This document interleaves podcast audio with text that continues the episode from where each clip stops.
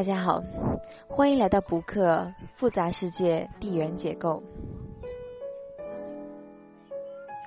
近几年，因为大批穆斯林的涌入，导致西欧的部分地区出现了伊斯兰化的现象。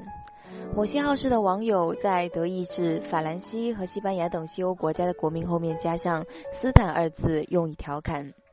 很有一种基督世界快被伊斯兰占领的感觉。其实，在欧洲最西端，也就是伊比利亚半岛，真的出现过一个伊斯兰国家。这个国家的面积相当于今天西班牙和葡萄牙的总和，还存在了将近八个世纪。伊斯兰势力是怎么绕过大半个欧洲，跑到伊比利亚半岛建立政权？而这个政权又是怎么灭亡的呢？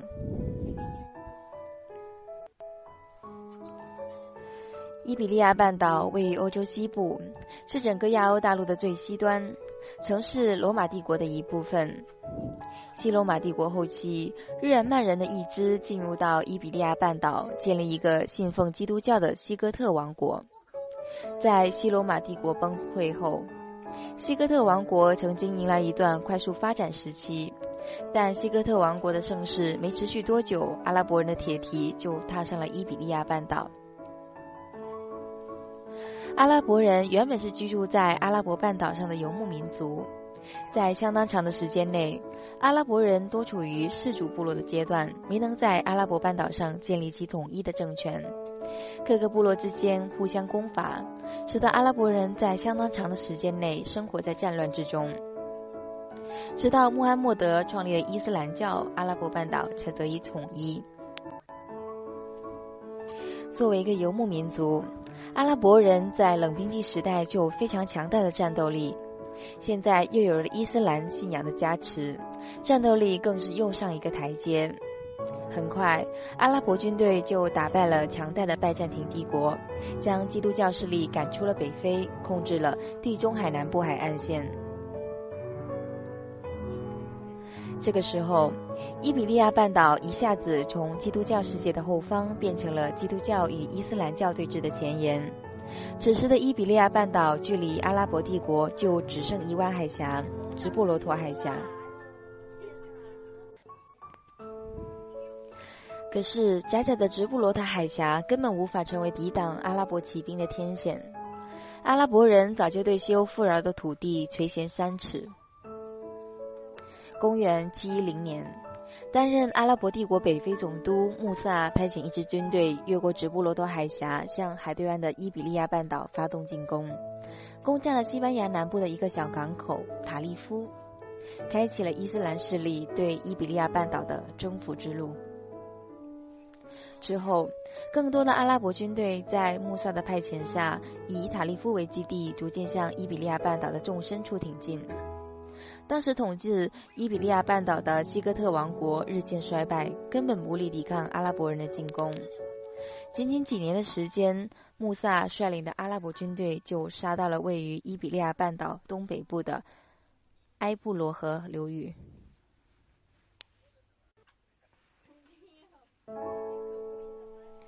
伴随着阿拉伯帝国的入侵，大量的穆斯林也跨过了直布罗陀海峡，移民到了伊比利亚半岛。穆斯林的大量增加，对于一直在这片土地上生活的基督徒，并不是一件好事。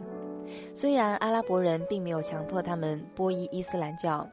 允许他们保留信仰，但条件是这些基督徒必须额外向阿拉伯政统治者缴纳高昂的赋税。一些贫穷的基督徒迫于生计，不得不改信伊斯兰。穆斯林人口比例的上升，使得伊比利亚半岛的文化由基督教文化转变为伊斯兰文化。就在阿拉伯人征服伊比利亚半岛的时候，阿拉伯帝国也发生了重大的变化。原本的倭马亚王朝被阿巴斯王朝取代，倭马亚家族的后代阿卜杜勒·拉赫曼几经周折来到了伊比利亚半岛，在当地人的支持下。阿卜杜勒拉赫曼在此建立了后倭马亚王朝，自此，伊比利亚半岛脱离了阿拉伯帝国的统治，走向了独立发展的道路。和过去横跨三大洲的阿拉伯帝国相比，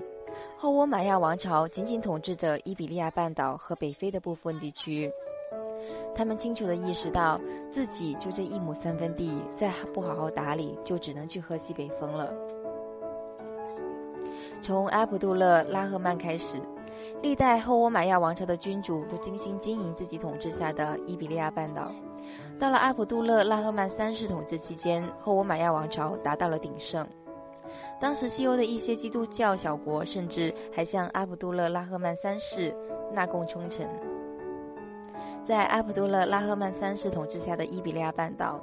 经济、文化乃至科学的发展水平远远超过日耳曼人建立的基督教王国，成为当时西欧最为繁荣发展的地方。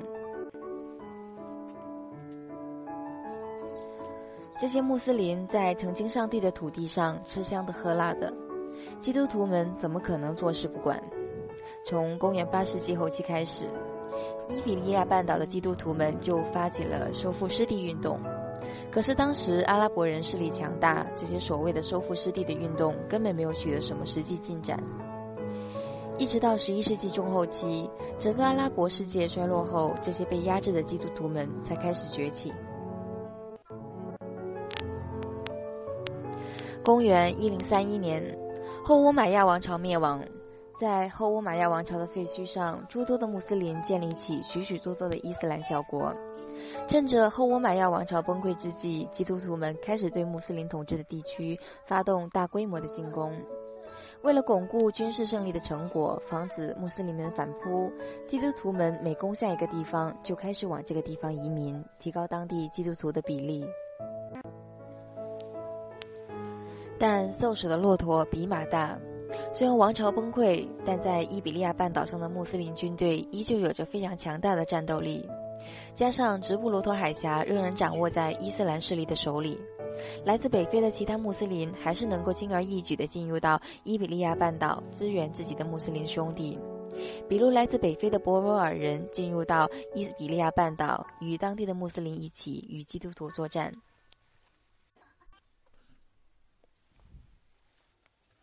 为了更好地与穆斯林作战，原本分散在伊比利亚半岛上的基督教小国开始联合起来，形成了葡萄牙、卡卡斯蒂利亚和阿拉贡三个国家。随后，卡斯蒂利亚和阿拉贡王国合并，形成了今天的西班牙。一四九二年，西班牙军队攻克了穆斯林建立在伊比利亚半岛上的最后一个国家——格拉纳达。自此，基督徒们的收复失地运动以胜利告终。收复失地运动结束后，原本诸侯并立的伊比利亚半岛仅剩下西班牙和葡萄牙两个国家。这两个国家的人民因为长期与穆斯林作战，自身的民族意识开始觉醒，成了西欧第一批民族国家。为了填补多年来与穆斯林作战的巨额军费开支，西班牙和葡萄牙王室都非常热衷于去海外寻找财富。于是，众多航海家在西班牙和葡萄牙王室的支持下，开启了大航海时代。自此，西欧进入快速发展的时代。而原本居住在伊比利亚半岛的穆斯林的日子可就不好过了。西班牙统治者强迫留在伊比利亚半岛的穆斯林放弃自己的信仰、语言和习俗，而且拆毁了大量穆斯林留在伊比利亚半岛上的建筑。到一六零九年，西班牙国王费利佩三世下令驱逐境内所有的穆斯林，无数穆斯林向南逃至北非。自此，伊比利亚半岛上的穆斯林基本被清除干净。因为伊比利亚半岛距离北非的距离实在太近，近些年，大量北非的穆斯林又沿着祖先走过的路，跨过直布罗陀海峡，来到伊比利亚半岛。西班牙的穆斯林人口也一直在增加，那么有没有可能这些穆斯林会把西班牙变成西班牙？虽然每年有大量的穆斯林经由直布罗陀海峡进入西班牙，但实际上相对于西欧的几个大国来说，西班牙的穆斯林人口仅占全国人口的百分之二点一，远远低于英法德三国。并不会给以基督教占主导主流文化造成冲击，而且西班牙一直都是以基督教国家自居。在2010年，西班牙政府就下令禁止在任何公众场合穿戴面纱和罩袍。随着全球恐怖活动的猖獗以及经济形势的恶化，加上被穆斯林统治过的历史，西班牙加强对穆斯林移民的管理。因此，穆斯林想要把西班牙变成西班牙斯坦，只能是一种幻想罢了。关注不克，世界如此有趣。感谢您的收听，我们下期见。